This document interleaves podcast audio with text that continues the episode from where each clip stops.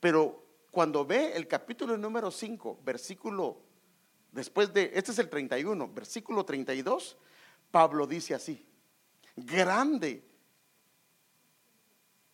dice, grande es este misterio. Pero todo lo que ha estado hablando dice, pero hablo con referencia a Cristo y la iglesia. O sea que él está diciendo, dejará padre y madre y se unirá a su mujer. Y uno lo aplica a esposo y esposa, pero viene Pablo y lo aplica a Cristo y a la iglesia. ¿Va conmigo? Entonces, cuando hablamos del padre o hablamos del esposo, estamos hablando de Cristo. Y cuando hablamos de la madre, estamos hablando de la iglesia. Ahora aquí entran otros detalles, hermano, que son importantes. En Apocalipsis capítulo número 12, vemos a la iglesia dando a luz. ¿Y qué es lo que da a luz? Da hijos maduros. Hijos, por eso le digo que esto es importantísimo y es determinante para el rapto, porque la iglesia que está en Apocalipsis 12 lo que está dando son hijos para que sean arrebatados.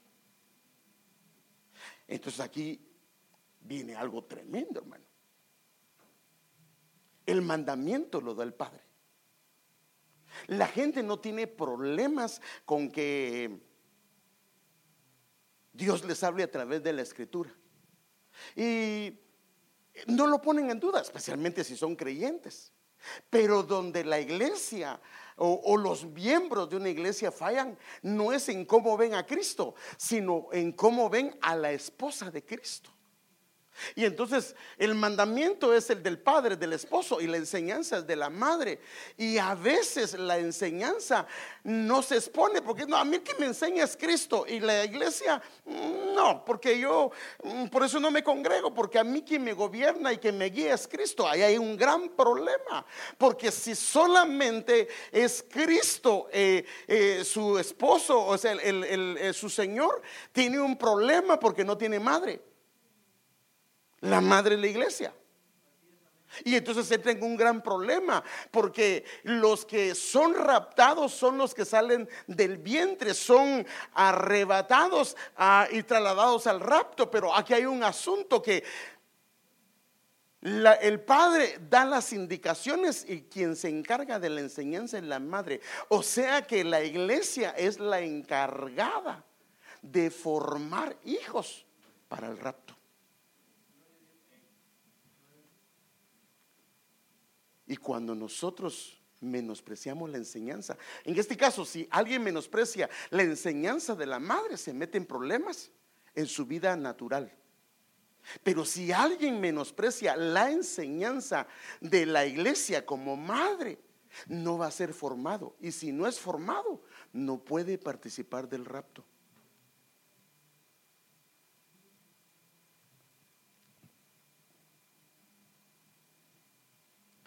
Esto está tremendo, hermanos. ¿Pueden ser formados si no se congregan? No, porque quien forma es la iglesia. Por eso el Señor puso los cinco ministerios y él en Efesios capítulo, y cabal Efesios capítulo número 4, versículo 11, él especifica que la idea de los ministerios es para formar a la iglesia, es para edificar a la iglesia, para llevarlos a la estatura del varón perfecto. O sea que si no hay una iglesia operando, si alguien no está bajo la cobertura de una iglesia, aunque Cristo sea su Señor y su Salvador, salvo es pero no formado. Y si no está formado, no puede participar del rapto, porque los que se van en el rapto son los que han crecido, los que han madurado. Y ahí nos metemos en un problemón, porque la enseñanza, la mayoría la desprecia. Porque entonces ay, es que es enseñanza. a mí me gustan las predicaciones que se lo mantienen a uno. Uh, pero la enseñanza, hay pastores pues si no quiere ser enseñado, se está perdiendo del rapto. Yo creo que usted no quiere eso. Entonces, en la iglesia hay dos días por lo menos, bueno, que hay enseñanza los martes y los días miércoles. ¿Y sabe que son los días en que menos viene la gente. Entonces se puede dar cuenta de cómo la gente mira la enseñanza. Y tal vez, hermano, pero es que la hermana no me gusta cómo predica o el hermano, pero Dios los usa a ellos. Usa a los vasos que Él ha puesto. Y la palabra que Dios tiene en la enseñanza, por, por eso hermanos es determinante. Mire, Pablo sembró, pero quien regó fue Pablo. Y cuando Apolo regó, entonces vino el crecimiento, porque en la regada del agua es donde el crecimiento viene es donde viene la formación. Y por eso, hermanos, una de las razones, mi esposa me ha preguntado a veces, mi amor, pero si tú bien predicas, ¿y por qué te enfocas mucho en la enseñanza? Porque una de las razones es que estamos siendo formados. Y entonces yo quiero llevarlo a que entonces esta enseñanza, vamos a ver qué es la función del padre, del esposo y la función de la iglesia, o sea, la esposa. Y viéndolo desde este ángulo, nos vamos a dar cuenta la necesidad que la iglesia este, tiene eh, o el papel de la iglesia dentro del futuro rapto que para nuestras vidas. No podemos hacerla a un lado. La gente que dice, no, no, no, no, yo solo Cristo y no me congrego, está en un serio problema. Si son salvos, eh, son que gente que ama al Señor, pero no están siendo formados, porque donde se es formado es en la iglesia.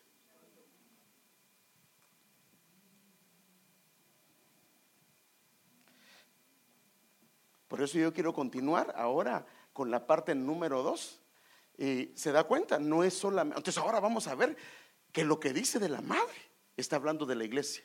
Y lo que dice del Padre está hablando del Señor Jesús. Mire, la Biblia es clara que toda la escritura habla de Cristo.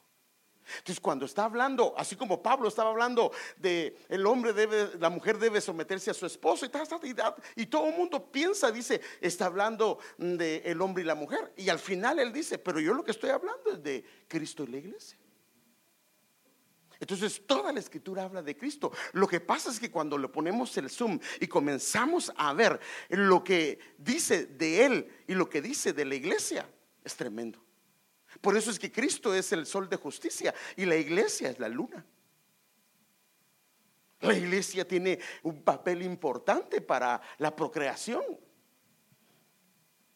Entonces, en base a esto que le estoy diciendo, lo voy a llevar en dos lados. Véalo a los que tienen hijos, a los que tienen hijas, véalo hacia su familia, pero también véalo hacia usted como hijo, eh, de que pertenece a una congregación y debe de ser formado.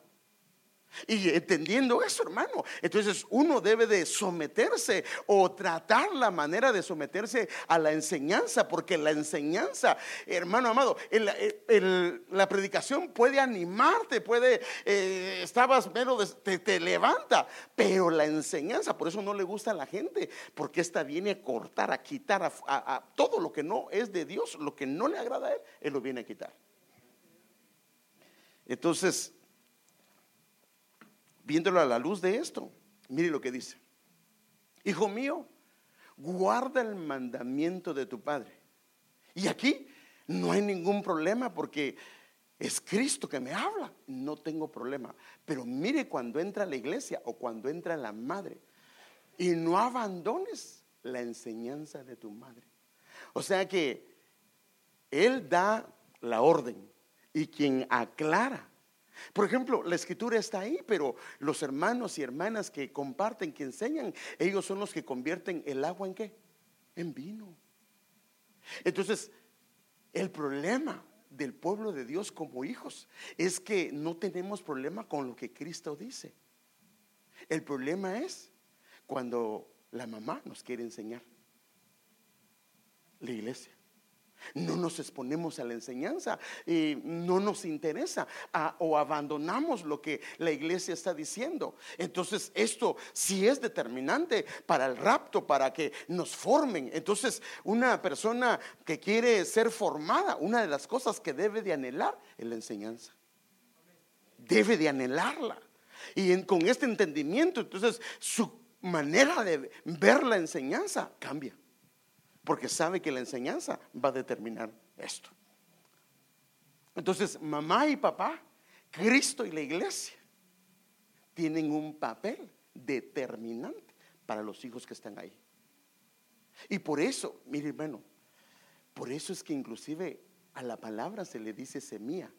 Pero ¿sabe usted que a la semilla es un esperma? Que lo que hace es que engendra. Entonces, mire qué importante lo que está haciendo el Padre, el Señor Jesús, y lo que hace la madre. El vientre queda eh, engendrado y comienza a darse la vida del Hijo, del que lo engendró, a través de la palabra. Entonces, papá y mamá son el medio que Dios proveyó para que los hijos sean honrados. Que ellos perciban y reciban la gloria que le dan a los padres. Y esto lo que va a hacer es que los va a diferenciar de otros niños. Les dará identidad y les dará estabilidad en su manera de ser, en su carácter en todos los aspectos de su vida. Por eso es que no puede faltar uno de los dos. Tienen que estar los dos, porque el hombre representa a Cristo y la mujer representa a la iglesia. Si solo agarra a la iglesia, no está bien. Y por eso les decía, y no quiero que nadie se sienta desanimado o desanimada, a las hermanas especialmente, que hay hermanas que por alguna razón su esposo las dejó o se apartó. No hay problema. Si ellas se meten con el Señor y Cristo ocupa la parte que su esposo no está haciendo, Dios va a hacer grandes cosas. Y ya se lo expliqué y esto se lo hablé la semana pasada. Entonces déjeme mostrarle algunas cosas con esta escritura. Que Dios quiere coronar a los hijos. Y Dios quiere que a través de los padres los hijos sean honrados. Entonces dice, corona de los ancianos son los hijos de los hijos, o sea, los nietos. Los nietos son la corona del abuelo. Ahora mire, honra otras versiones dice gloria de los hijos son los padres. O sea que si los padres están ausentes, lo que va a pasar es que los hijos van a tener problemas con la honra, van a tener problemas con la gloria. La Biblia dice que vamos de gloria en gloria, pero si los padres no están presentes, entonces ellos van a tener un problema en crecer en gloria en gloria. Y si hablamos de aquel que, eh, eh, del creyente, del hijo, si los padres, eh, el Señor y la iglesia no están presentes, él le va a ser un poco problemático crecer de gloria en gloria. Tal vez permanece en una gloria, pero no es el deseo del Señor. Entonces, esto es muy importante. La descendencia de ellos, ¿cómo van a ser una corona para sus hijos si ellos no han sido honrados, siendo padres con una corona de gloria? O sea que si el papá si el, papá no hace su papel, los hijos no pueden ser honrados, no reciben corona. Y si ellos no reciben corona, ellos tampoco van a honrar, no van a, a llevar a sus hijos a otro nivel.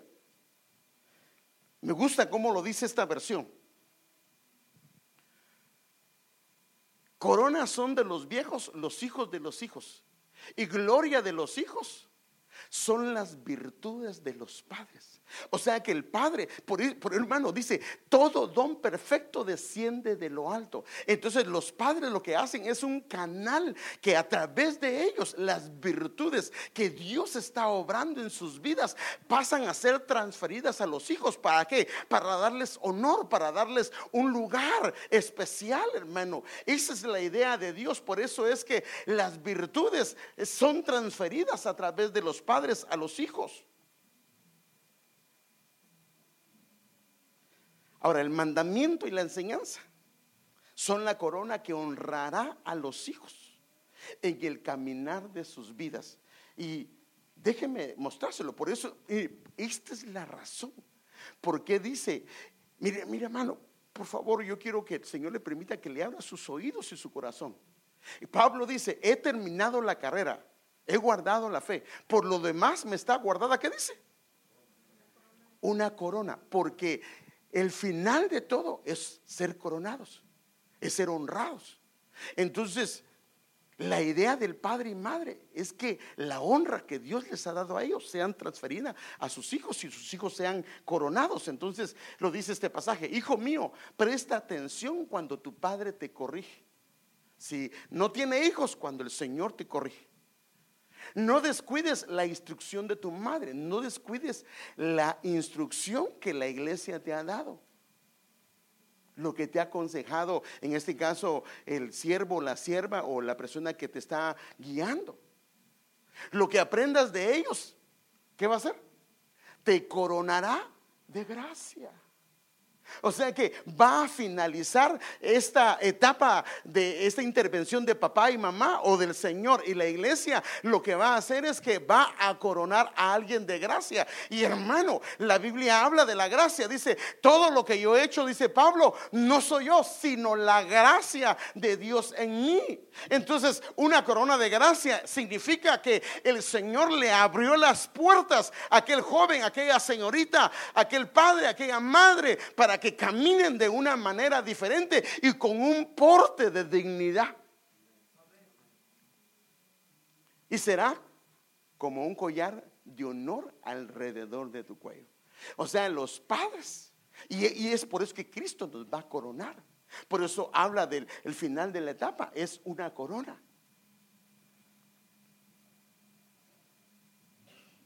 El mandamiento y la enseñanza permitirán que su proceder esté acorde a la enseñanza inscrita en su corazón. Ahora, fíjese pues, este es el asunto. Lo que le está transfiriendo papá y mamá, o que lo que transfiere el Señor y la iglesia, lo que va a hacer es que se inscriba. Por eso dice el Señor, el nuevo pacto que yo voy a hacer, voy a inscribir mi palabra en sus mentes y en sus corazones. ¿Sí o no? Eso lo dice. Ahora, ¿cuál es la idea? Porque si está escrita en su mente y en sus corazones, entonces su manera de obrar, su manera de caminar, su manera de hacer las cosas van a ser distintas de los demás. Pero tiene que intervenir papá y mamá, tiene que intervenir el Señor en la iglesia. No solo el Señor. No fue, ese es el diseño de Dios. Por eso el Señor dice, no dejes de congregarte. Porque la iglesia descansa sobre cuatro cosas, sobre cuatro columnas. Una de ellas es la doctrina de los apóstoles. Mire, la doctrina de los apóstoles. Dos, la coinonía, la comunión. Ahora, ¿cómo puede haber enseñanza si no me congrego? ¿Cómo puede haber comunión si no me congrego? ¿Cómo puede haber partimiento del pan si no me congrego? Y la cuarta es las oraciones. Entonces nosotros para ser formados necesitamos estar en esos frentes. Mire, hermanos, disculpe, pero es que yo en los días martes y los días viernes que hay oración, yo no puedo por mi trabajo. No hay ningún problema. Los días que tenemos servicio venimos media hora a orar antes. Tú puedes prepararte. Entonces permaneces en las oraciones, permaneces en la coinonía. Por eso yo le animo, no se vaya terminando el servicio, porque Dios no lo dejó solo para que se viera bonito, sino en la comunión. Dios quiere usarte para bendecir a otros. Dios quiere formarte a través de otros. Eh, no te, tal vez no te habló a través del pastor, no te habló a través de la alabanza, pero en la comunión Dios te va a hablar. Entonces es importante que participes de la comunión. No, no, no, es para nosotros algo que es opcional, no es opcional. Ahora, yo se lo he explicado varias veces y no quiero que se sienta obligado, pero le estoy mostrando la necesidad que hay, porque esto no fue escrito por nadie más que por el Padre, para que su pueblo se vea beneficiado. Y entonces, como son como cuatro columnas, la casa va a permanecer estable. Y los que están adentro van a estar seguros. Pero ¿qué pasa a una casa que le falta una, una, una, una esquina? Corre riesgo. Entonces, el mandamiento y la enseñanza permitirán que el proceder de los hijos sea acorde a la enseñanza inscrita en sus corazones. Hijo mío, guarda mis palabras y atesora mis mandamientos contigo. Guarda mis mandamientos y lo que va a pasar es que Él va a vivir va a ser vivificado, va a ir de gloria en gloria. Y mi enseñanza, pero fíjese, no solo la instrucción, también la enseñanza, porque ambas cosas son necesarias. Y mi enseñanza como la niña de tus ojos. Ahora, ¿qué va a hacer? Esta va a ser escrita en el corazón y los dedos van a, los dedos habla de lo que hacemos, habla. Entonces, cuando está escrita el hombre, el joven o la señorita, si Dios está escribiendo la ley de Dios en su corazón, sus manos van a ser solamente una extensión de lo que Dios está obrando en él. Entonces, acorde no a lo que piensa ni a lo que cree, sino acorde de lo que Dios ha formado en él, va a comenzar a operar y va a comenzar a caminar. Entonces, por eso es que él comienza a cambiar su manera de actuar, su manera de proceder. Porque si no hay cambios en nosotros y llevamos muchos años en el Evangelio, significa, fíjese pues, que la escritura no ha bajado al corazón. Porque déjeme decirle algo. Muchos está aquí, pero no ha bajado acá. Si no baja acá, no se puede descender ni al, ni al caminar, ni a los pies, ni a las manos. Un ejemplo. Todo el mundo sabemos que Dios provee. ¿Sí o no? ¿Habrá alguien que no lo sepa? Pero ¿por qué cuando se quedó sin plata, no tiene para pagar la renta, entra en una angustia y comienza a reclamarle a Dios? Porque esa enseñanza está solo acá, pero no ha bajado acá. Sabemos que Dios hace tantas cosas, pero cuando el enemigo viene y nos hace tambalear, porque la enseñanza está acá, pero no ha bajado, pero cuando la enseñanza baja al corazón, es como el monte de Sión que no se mueve, sino permanece para siempre. Y entonces cuando baja el corazón, entonces es transferida a, los ojos, a los oídos, a las manos, a los pies, a todo su ser. Entonces él comienza a ver diferente, comienza a oír diferente, comienza a hablar diferente, comienza a caminar diferente, comienza a proceder de una manera acorde a lo que está siendo inscrito en su corazón. No lo que sabe, sino lo que ha bajado a su corazón porque aquello lo comienza a amar. Ya no es, bueno, lo voy a hacer porque si no lo hago puede ser que me vaya mal. No lo hace porque ama al Señor. Cuando hay enseñanza y mandamiento, esto te abre la puerta de la disciplina. Y mire, hermano, esto, esto está tremendo, hermano. Si hay enseñanza y mandamiento, te abre la puerta de la disciplina y no hay remordimiento alguno. Ahorita déjenme explicarle esto. Muchas veces como padres nos sentimos mal, especialmente cuando nos toca que disciplinar a nuestros hijos. Porque tal vez ellos se equivocaron o tal vez erraron en algo que no estuvo bien. Y nosotros sabemos que nunca les enseñamos. Porque hay una cosa que pasa con los hijos, algunas las hacen por ignorancia, pero otras no es por falta de ignorancia, sino por falta de la instrucción del padre y la enseñanza de la madre. Y nos sentimos mal. Porque ellos están errando debido a que no hemos hecho la parte que nos corresponde.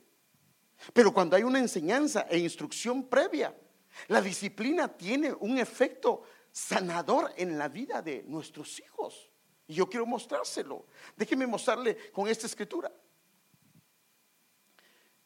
El castigo físico, hasta aquí está hablando de la disciplina, limpia la maldad. Semejante disciplina purifica el corazón. Se lo voy a leer, Proverbios 20:30. El castigo físico, o sea, la disciplina, limpia la maldad. O sea que si hay maldad en alguien, por cualquier razón, por el camino, la disciplina va a limpiarlo de maldad. Pero va más allá. También lo que va a hacer es que va a purificar su corazón. La disciplina es tan efectiva que lo hace en el corazón no solamente es una limpieza, porque hay cosas que pueden quedar limpias, pero no purificadas. Pero Dios lo que quiere, porque la Biblia dice que Él viene por una iglesia sin mancha, sin arruga. Y esto está hablando no solo de limpieza, está hablando de una purificación. Entonces, para esto, entonces, si Él viene por una, iglesia sin mancha, sin arruga, significa que es una purificación profunda. Esta, eh, eh, especialmente esta purificación se enfoca en la parte más íntima del ser del niño o de la niña o del creyente, del hijo de Dios y de la hija de Dios. para que no traiga consecuencias futuras, especialmente si es un niño en su conducta de adulto. Mire, esto es importante, hermano. También los hijos pueden ser atacados por la culpa y la condenación. Pero cuando ellos han sido disciplinados, son libres. Déjenme darle un ejemplo. A un hijo ya le enseñaron que algo no está bien. Y cuando él hace algo que no está bien, su corazón no le deja tranquilo. Hay culpa, hay condenación. Pero cuando lo disciplinan, él sabe que lo que hizo fue corregido en su alma. Y entonces comienza a caminar sin nada que le esté trayendo culpa por lo que hizo. Pero cuando no es disciplinado, la culpa lo trae y por eso es que no le permite ser usado, no le permite que Dios haga grandes cosas en él. Entonces, hermano, créame lo que le voy a decir. Si el padre no disciplina, mire pues, si el padre no disciplina al hijo, ¿sabe quién lo disciplina? Dios. Entonces, si el creyente no es expuesto a la disciplina, quien lo va a disciplinar es Dios. Por eso es que Dios nos ha dado a nosotros la orden de disciplinarlos y de corregirlos, porque cuando Él interviene en la disciplina de los hijos, hermano, se mete usted para hacer algo y Dios no lo permite, porque tiene que terminar el proceso. Fíjese que a veces, cuando los hijos se fracturan, cuando los hijos se golpean, a veces el padre, madre no los ha disciplinado y Dios interviene. Por eso es que es importantísimo. Y entonces un hijo cuando este, ha hecho algo y está acostumbrado a la disciplina, algunos de ellos, hermanos, eso, eso es real lo que le estoy diciendo, le han pedido a su papá que por favor los discipline. Porque ellos saben que al disciplinarlos la culpa y la condenación desaparecen. Entonces por eso es que es importante eh, eh, esta parte. Déjeme mostrárselo con otra versión de esta escritura. La parte final. Los golpes hacen sanar la conciencia. Porque muchas veces cuando solo lo regañas, pero no lo disciplinaste, lo único que hiciste fue una lavada, pero la mancha del pecado quedó ahí. No sé si me debe entender, hermano. Cuando solo lo regañas y no lo disciplinas y tú mismo le dijiste que lo ibas a disciplinar, lo que haces es que la mancha este, quedó ah, lo que estaba sucio, pero la mancha no se quitó, porque la mancha se va hacia la conciencia. Y la conciencia es la que guarda en lo más profundo y puede afectar la conducta de una persona. Por ejemplo, esto lo hemos hablado ya, hermanos. La parte en este iceberg, lo que se ve arriba son los pensamientos. Pero esos pensamientos son provocados por lo que está en la conciencia y por lo que está en el subconsciente. Y muchas veces no hemos sido pues, expuestos a la disciplina y entonces en los hijos ha quedado una conciencia manchada. Y entonces ¿Por qué haces eso si ya te expliqué? Y, ya le habló muchas veces, porque solo se ha lavado pero no se ha purificado porque no ha habido una disciplina. Entonces, cuando los hijos cambian su conducta, es cuando viene una disciplina de los padres. Cuando el creyente eh, cambia su conducta, es porque viene un trato de Dios. Hay cosas que no pueden ser quitadas únicamente. Por eso es que, hermano amado, en la antigüedad el sacrificio lo que hacía era remover el pecado, pero no lo limpiaba. La mancha ahí quedaba. Pero cuando vino Cristo, la idea es no solamente remover el pecado, sino limpiar la mancha que hay. Y entonces, cuando no hay disciplina, entonces esto queda guardado. La culpa está atormentando. Y hermano, la culpa puede ser tan grande que puede inhabilitar a una persona en cosas grandes que Dios tiene para él o para ella. Por eso es que el padre y la madre no deberían de dejar sin disciplina, especialmente cuando ha habido una instrucción eh, de parte de ellos diciéndole, si haces esto, yo te voy a dar dos o tres barazos. Pero ¿qué hacen los niños cuando los va a disciplinar? ¿Cómo vienen? engreídos, soberbios. No, ellos vienen, no, papito, no lo vuelvo a hacer. ¿Y qué hace el papá?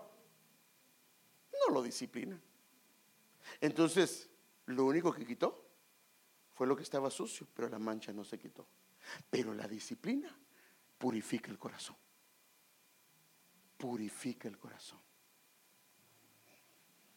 Está tremendo esto, ¿ah? Que Dios nos ayude, hermanos. Entonces los padres no debemos de permitir que los hijos menosprecien el mandato, el mandato del padre y la enseñanza de la madre, porque hay un gran peligro espiritual para ellos. Dice que tremendo, hermano. Los creyentes tienen que tener cuidado como ven al Señor, pero también como ven a la iglesia. Y déjenme enseñárselo. El que menosprecia la palabra, uno de los problemas serios es que va a perecer por ello. Pero el que teme al mandamiento será recompensado. La enseñanza del sabio es manantial de vida.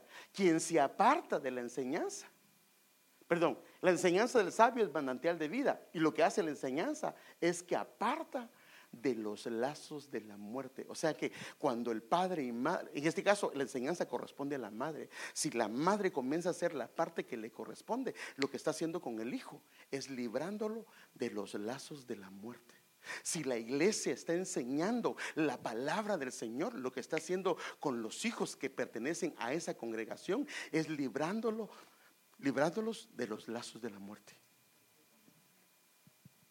Entonces los padres tenemos la responsabilidad, la iglesia tenemos la responsabilidad de no permitir que los hijos no nos tomen en serio.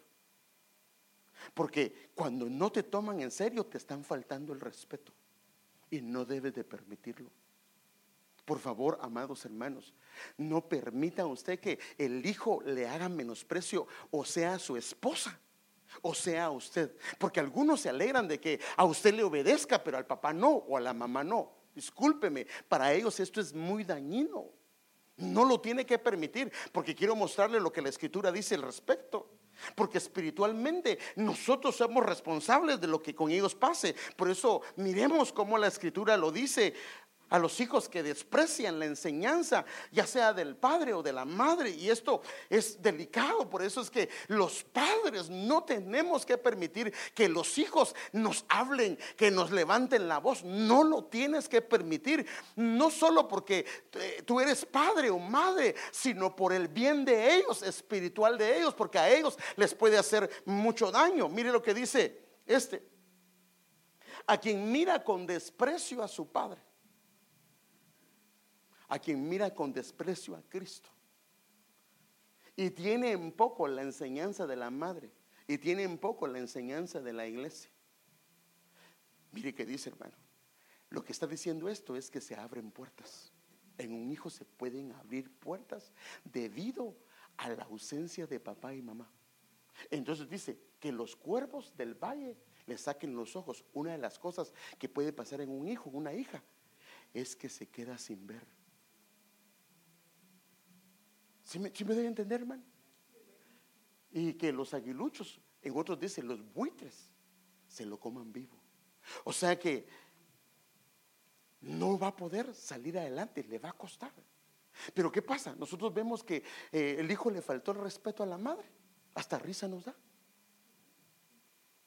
O la madre dice, qué bueno, qué bueno que le dijiste a tu papá, qué bueno que le levantaste la voz. No, no lo tienes que permitir. Si no, hermano, si tú no respetas a tu esposa, si tú no respetas a tu esposo, estás mal. Ahora, si solo fuera eso, pues no está bien. Pero si les va a afectar a los hijos, por favor ten cuidado. No permitas que tus hijos le falten el respeto a ella, ni te lo falten a ti, aunque tengan razón. Le pueden hablar con cordura, le pueden hablar con respeto, pero no le pueden hablar, menos que se burlen. Hermano, hoy no quiero entrar a esto, pero si ellos se burlan de las debilidades del papá, de las debilidades de mamá, se están metiendo en serios problemas.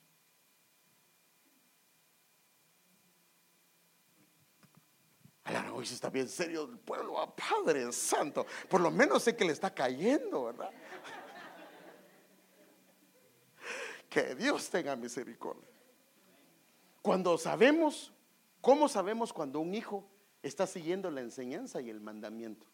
¿Cómo sabemos? El sabio de corazón, una de las cosas es que acepta lo que le dicen. Si el hijo acepta lo que le dices, significa que la enseñanza y el mandamiento ha sido, ha hecho un efecto. Pero si comienza a rezongar, a decirte que no, que él no quiere, que ella no quiere, entonces, aunque haya estado expuesto a la enseñanza, no la ha recibido. Entonces, una de las maneras de que sabemos de que el hijo, la hija, la oveja, está recibiendo la enseñanza, es que acepta los mandamientos. Pero el insensato de labios se hunde. Mire, déjenme ver esta versión.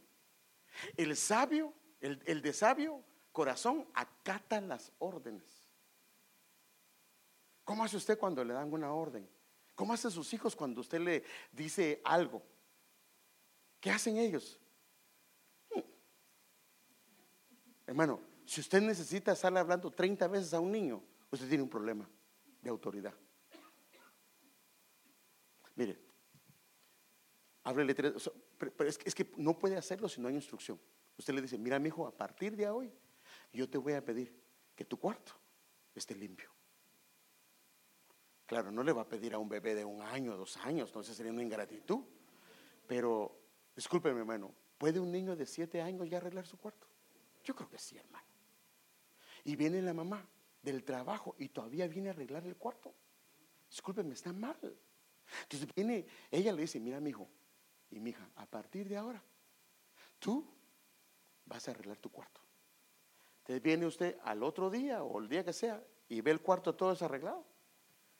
Le dice, mi hijo, mi hija, no te hable porque le está faltando el respeto.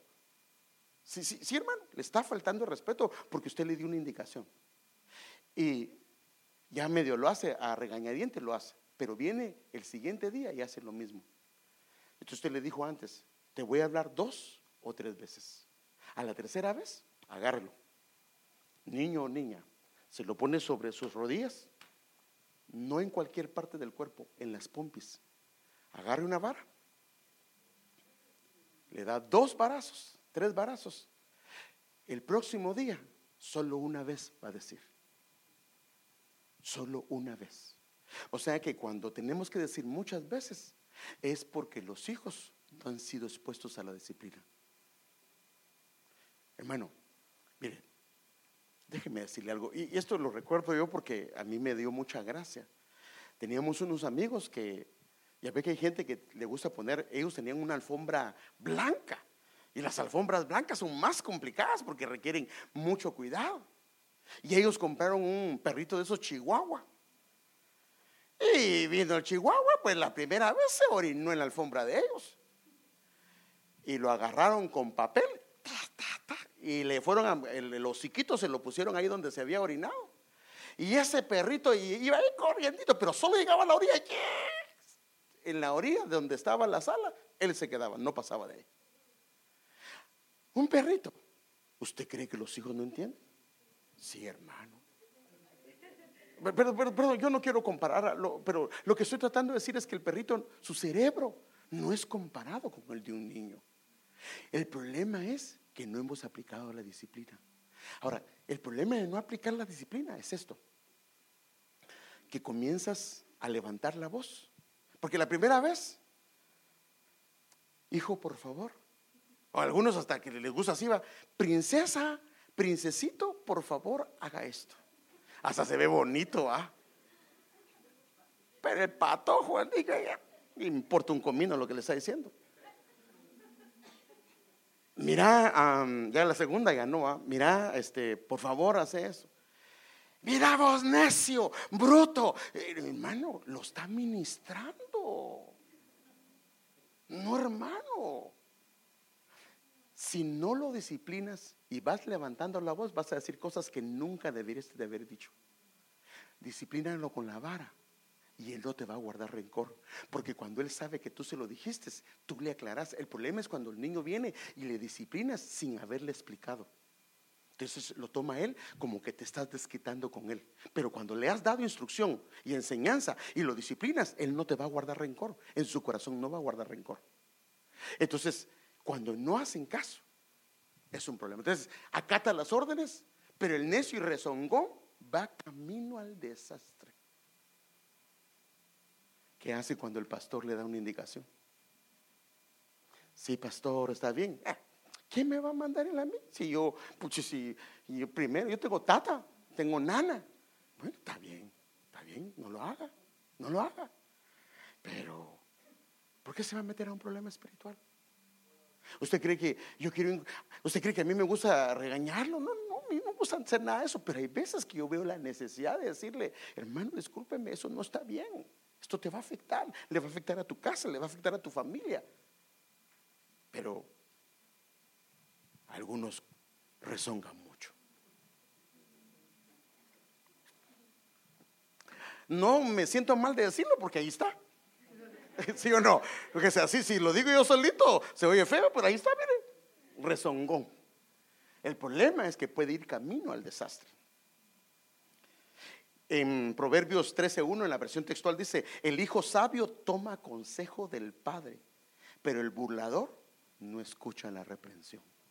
O sea que el que tiene un problema con la burla, uno de sus problemas es que la reprensión no la escucha. No la escucha. La enseñanza con la palabra tendrá un efecto en el caminar y conducta de los hijos. Mire, tu palabra es una lámpara a mis pies. Es la luz que ilumina el camino. ¿Qué significa? Es una lámpara a mis pies. Significa que la enseñanza será una lámpara que alumbrará el recorrido del joven, el recorrido de la señorita, para que no vea solamente lo adelante, sino pueda visualizar la lámpara. Lo que hace es visualizar el camino más allá para que te des cuenta hacia dónde vas.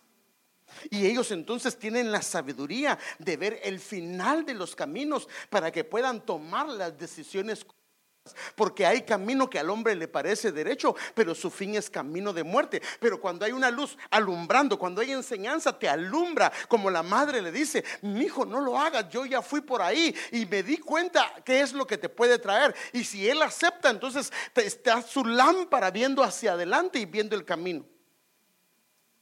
Lámpara a mis pies significa que también le alumbrará el entorno y el contorno de su camino para que pueda tomar las decisiones en el momento indicado, porque una es lo que logra ver hacia el final, porque muchos hijos, muchas hijas no logran, mire, el avisado ve el mal y se aparta, el sabio ve el mal y se aparta, pero ¿y si no lo miras? Pero cuando hay una lámpara operando por, debido a la enseñanza, lo puedes ver. Mm, mm, yo sé por dónde va esta cosa. Déjeme darle un ejemplo.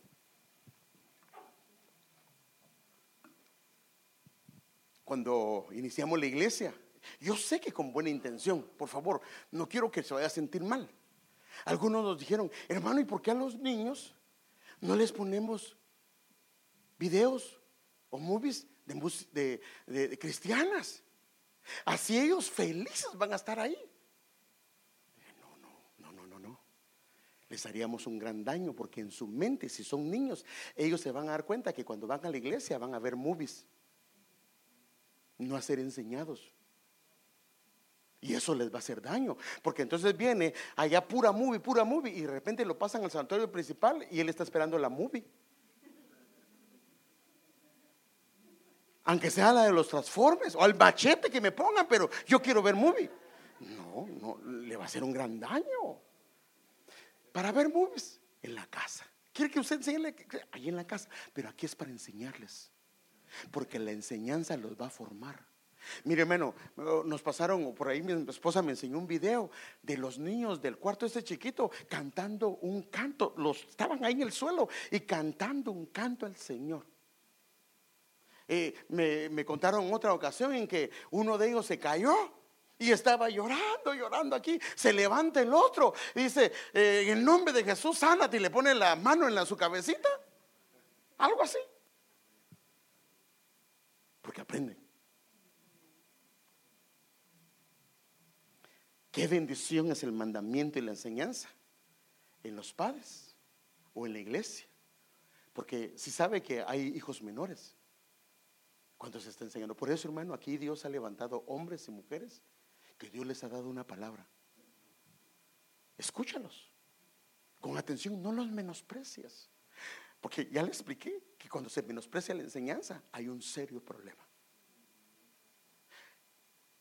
Si tú no aprendes a escuchar a otros, Ay, es que yo solo al pastor. No, no, no. Si Dios habla muchas veces y de muchas maneras.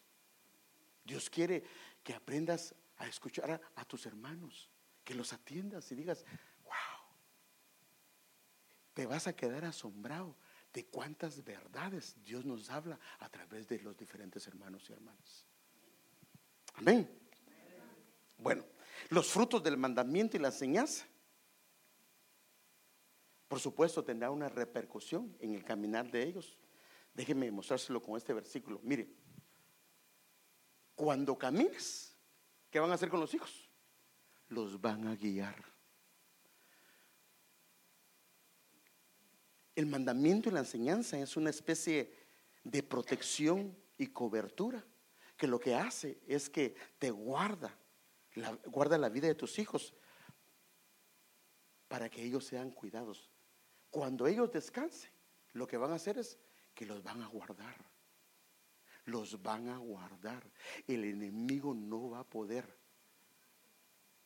venir y hacer los destrozos cuando ellos, porque se sabe que los ángeles demoníacos se pueden meter en medio del sueño.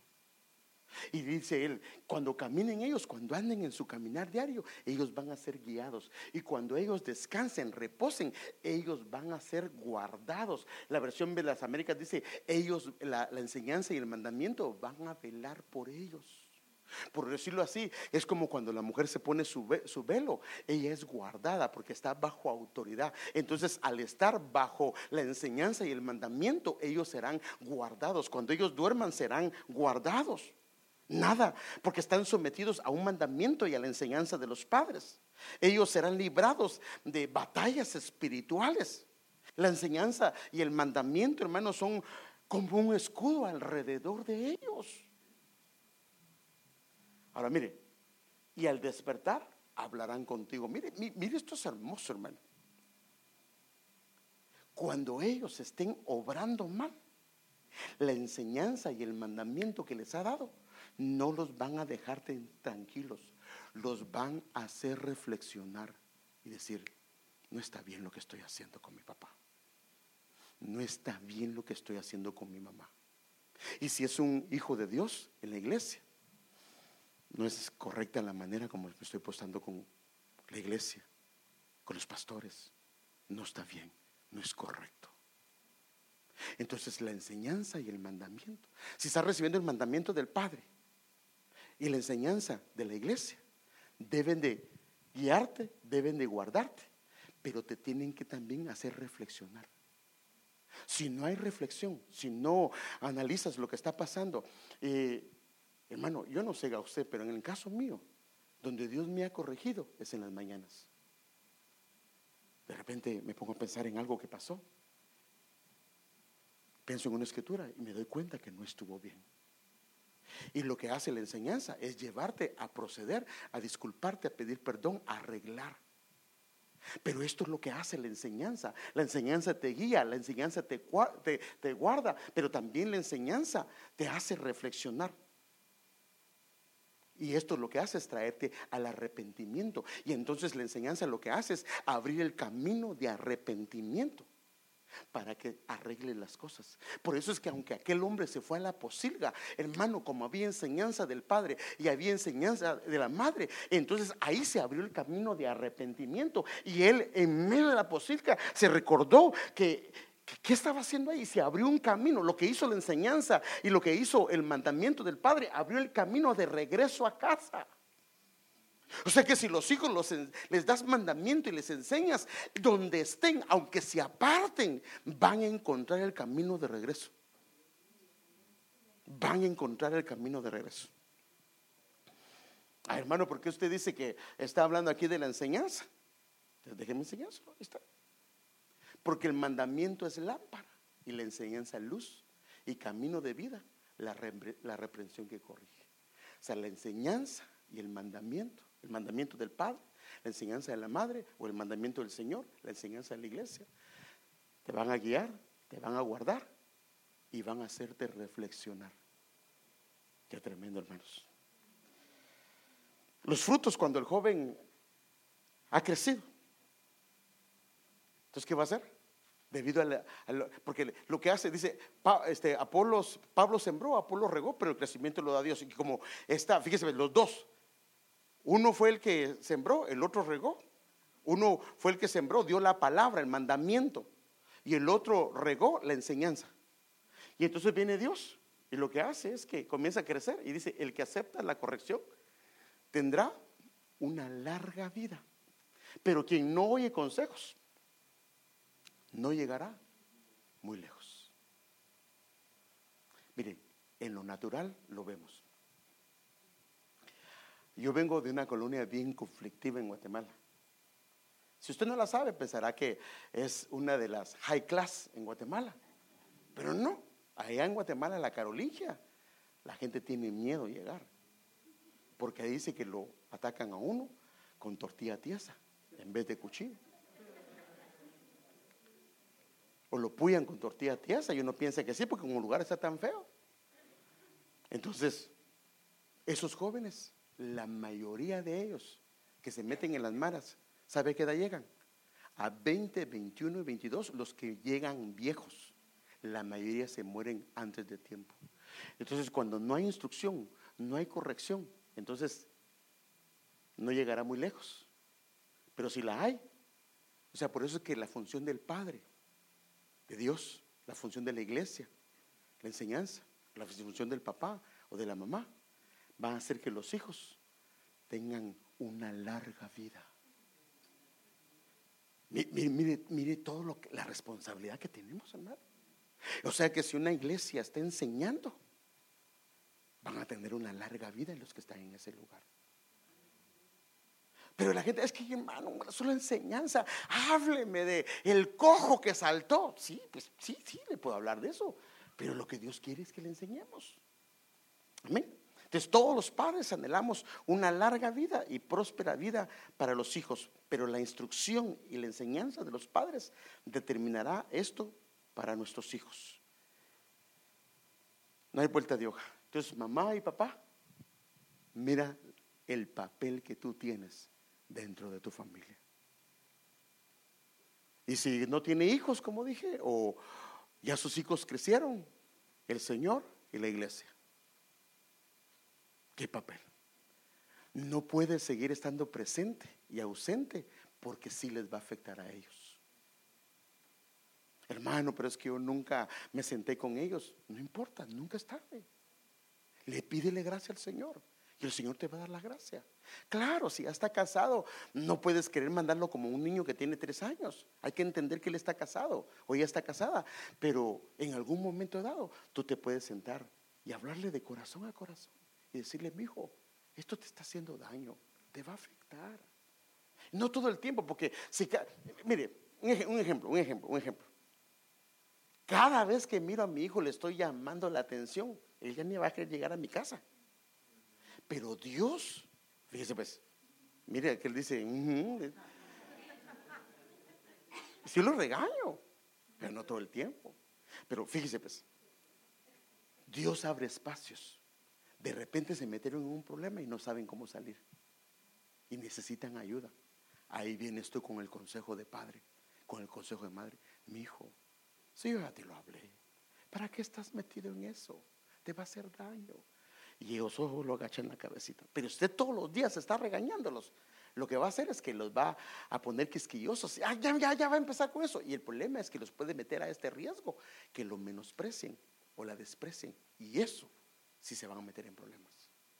Entonces hoy si los hijos han menospreciado a los padres o han menospreciado su enseñanza, yo creo que deben de pedirle perdón. Amado hermano, amado joven, pide perdón porque no es grato el Señor. Y si tú has permitido que tus hijos te menosprecien, que te desprecien, que te hagan a un lado, no lo permitas por el bien de ellos. ¿Qué le parece si nos ponemos de pie y le pedimos al Señor que nos ayude, hermanos? Aleluya, hoy sí, cabal una hora. Santo Dios. Gracias, Padre. Qué importante, hermanos. Qué importante es la función del Padre, la función de la Madre dentro del hogar. Qué importante la función de el Señor y la función de la iglesia. Mire qué tremendo. Dios puede hacerlo todo, el Señor Jesús, pero dijo, no, no, no, no. Quiero que mi iglesia, que mi novia, que mi esposa prepare a mis hijos. La iglesia tiene un papel determinante. Y tú tienes que decirle, Señor, ¿será que no he estado muy ajeno a la iglesia? He permanecido, Señor, muy aislado. Y si tú te has aislado de tus hijos y de alguna manera te has apartado de ellos, porque la Biblia dice así, Malaquías termina diciendo que Él hará volver el corazón de los padres hacia los hijos y el de los hijos hacia los padres. ¿Por qué dice eso? Porque hay problemas familiares. Pero Él quiere que resolvamos esto. Si tienes problemas con tus hijos, siéntate, pídeles perdón. Hermano, no es malo pedirle perdón a los hijos. No le pidas perdón por lo que no hiciste. Pero si sabes que has fallado, como padre o madre. Siéntate. Ellos no se van a poner en contra, te van a respetar al ver que siendo un padre con autoridad, una madre con autoridad, aún te pides perdón o te disculpas con ellos. Y si lo haces, ellos mismos cuando fallen se van a acercar a ti y te van a pedir perdón, aunque no te des cuenta de lo que hicieron. Dios quiere llevarnos a un nivel diferente. Él, hermano amado, nos ha llamado. Por eso es que somos hijos de Dios. Nos ha llamado para que seamos familias restauradas. Amén. Eh, hermano, pero es que mis hijos están en problemas, mis hijas están en problemas. ¿Y acaso el Dios que tenemos no es poderoso, hermanos? Lo es. ¿Ha cambiado Él? No ha cambiado. Pero tal vez tú y yo no hemos hecho lo que nos corresponde. Porque no solo es de orar por ellos. Hay veces que hay que sentarse y hablar con ellos. Y hablarles a su corazón. Y si ellos están apartados, orar por ellos. Son hijos de promesa. Son hijos de promesa. Y la Biblia dice que siete veces cae el justo y siete lo levantará. Esa es la promesa de Dios. El Señor cuidará de tus renuevos. Pero entonces lo que tienes que hacer, haz lo que el Señor dice.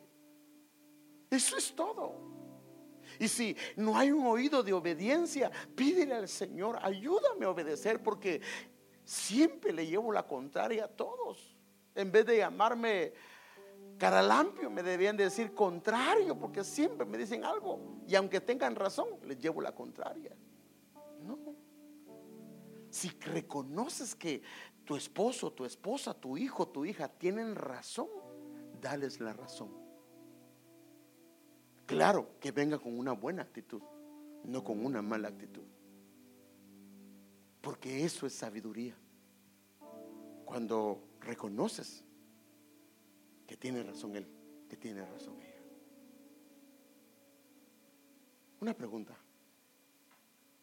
¿Cuántas veces has pedido perdón? Ah, hermano, usted, porque a mí eso sí me cuesta, hermano. Tienes orgullo, muy serio, muy serio. Porque todos, dice la Biblia, que todos fallamos de muchas maneras. Y al Señor le agrada cuando tú vienes con tu esposa y le dices, perdóname mi amor, la regué, te fallé, pero yo quiero hacer algunos cambios. Cuando tú vienes con tu esposo y reconoces, estoy echándole la culpa porque cuando venimos, mira, yo te quiero pedir perdón, pero te quiero decir que el problema es tuyo. Ahí no está pidiendo perdón. Perdón es cuando tú vienes y le dices, perdóname, la regué la regué y te he fallado como esposa, te he fallado como esposo, te he fallado como padre, como madre. Pero ¿sabes qué? tenemos un Dios de misericordia que nos quiere ayudar. Y ese es el Dios que tenemos. Dios tiene promesas para tus hijos, no solo para ti, hermano, hermana, también para tus hijos, para tus hijos. Porque Él sabe, hermano amado, que hay dolor en tu corazón por ellos. Pero haz tu parte. Dios no va a hacer lo que a ti te corresponde. Hay cosas que Él te dio para hacer. Haz lo tuyo. Y lo imposible, Él lo hace. Amén. Pero el darles mandamiento, el darles enseñanza, es tu responsabilidad, mi responsabilidad. Y inclusive le puedes decir, Señor, yo les he hablado, les he enseñado y mira que se han apartado. Y el Señor va a traer en memoria las palabras, lo que has hecho con ellos. Y hermano, ¿cuánto tiempo duró el hijo pródigo? Él vio lo que estaba pasando y le cayó el 20, le cayó el entendimiento de Dios. ¿Qué estás haciendo aquí? Y él se regresa. Y eso puede hacer Dios con los hijos que se harten de lo que están haciendo, que no está bien. Pero haz tu parte, haz la parte que te corresponde. Y si tienes problemas con tu esposa, arréglalos. Arréglalos, hermano. Cuando no queremos arreglarlos, es orgullo. Y la Biblia dice que al orgulloso Él lo mira de lejos. Pero al humilde Él lo ve diferente. Si tienes problemas, porque cuando comienzas a tener problemas con tu esposa, los hijos comienzan a dividirse. Porque eso es lo que le estamos ministrando. Pero cuando hay una sola cobertura, esos hijos están protegidos porque los dos postes están rociados con la sangre. Y los que están adentro de la casa, no permite el enemigo, no permite el Señor que el enemigo pueda tocarlos. Porque el portal está guardado. Porque los linteles están bien y la cobertura está bien. La iglesia está bien. Entonces hoy te animo, hermano, a arreglar las cosas que hay que arreglar. Uno sabe que, eh, uno sabe perfectamente cuando algo no está bien. Y cuando, hermanos, a no ser que sea un niño que tenga problemas con eh, el entendimiento. Pero si está bien con su entendimiento, uno sabe en qué le ha regado. Uno sabe en qué ha fallado. ¿Sí o no, hermanos? Solo hay que pedirle al Señor perdón. Y a tu esposo, a tu esposa, o a tus hijos, o tus hijos, o si tú eres hijo, a tus padres. Si tú tienes padres y tienes tiempo de no hablarles porque te hicieron algo, hermano, lo que estás haciendo es activando que un día tus hijos tengan un problema contigo y ellos te van a dejar de hablar. Lo mismo que estás haciendo tú con tu papá y tu mamá. No, no, nuestros hijos nos necesitan. Y si hay algún problema, arreglémoslo. Y si tú sabes que hay problemas con tu papá, hay problemas con tu mamá y que no les has hablado y que llevas tiempo sin hablarte y tal vez tienes razón, pero son tus padres. Porque cuando tú no les hablas, cuando un día tus hijos tengan problema contigo, ellos tampoco te van a hablar. Y el daño va a ser para ellos. Dios no quiere eso. Entonces tenemos que hacer cambios. Y el orgullo tenemos que quitarlo de nuestro corazón, hermano. A Dios no le agrada. Y por eso es que tenemos que disculparnos, tenemos que pedir perdón. Hazlo y te vas a dar cuenta de cómo tu corazón va a ser llenado de bálsamo. Amén. Padre, te pedimos perdón. Perdónanos. Hemos fallado como padres dando el mandamiento. Hemos fallado como madres enseñando. Y hemos permitido que nuestros hijos nos falten el respeto. Hemos permitido que las hijas nos falten el respeto. Sin darnos cuenta les estamos haciendo un gran daño. Pero Hoy te pedimos perdón. Perdónanos, Señor. No queremos que nuestros hijos tengan larga vida que sean bendecidos, que sean prosperados, que las bendiciones que hay en nuestra cabeza desciendan hacia ellos. Queremos jóvenes y señoritas, hombres y mujeres consagrados para ti, dedicados para que te, que te amen, Señor, que sus vidas florezcan, que sus vidas sean prósperas. Y perdónanos por el orgullo del corazón. Desarraiga todo orgullo, toda altivez, toda soberbia, toda arrogancia de nuestro corazón. Y danos la sencillez de hablar, de arreglar las cosas como es debido. Ayúdanos, amado Señor Jesús que el espíritu de arrepentimiento venga sobre nosotros y arreglemos aquellas cosas que no están bien. Perdónanos a nosotros los padres, porque somos los sacerdotes de casa y hemos permitido cosas que nunca debimos de haber permitido. No hemos sido un buen ejemplo para nuestros hijos ni para nuestra esposa. Nos hemos equivocado y nunca hemos pedido perdón. Nunca nos hemos disculpado con la esposa o tal vez los hijos. Y siempre hacemos responsables a otros de los errores nuestros. Perdónanos.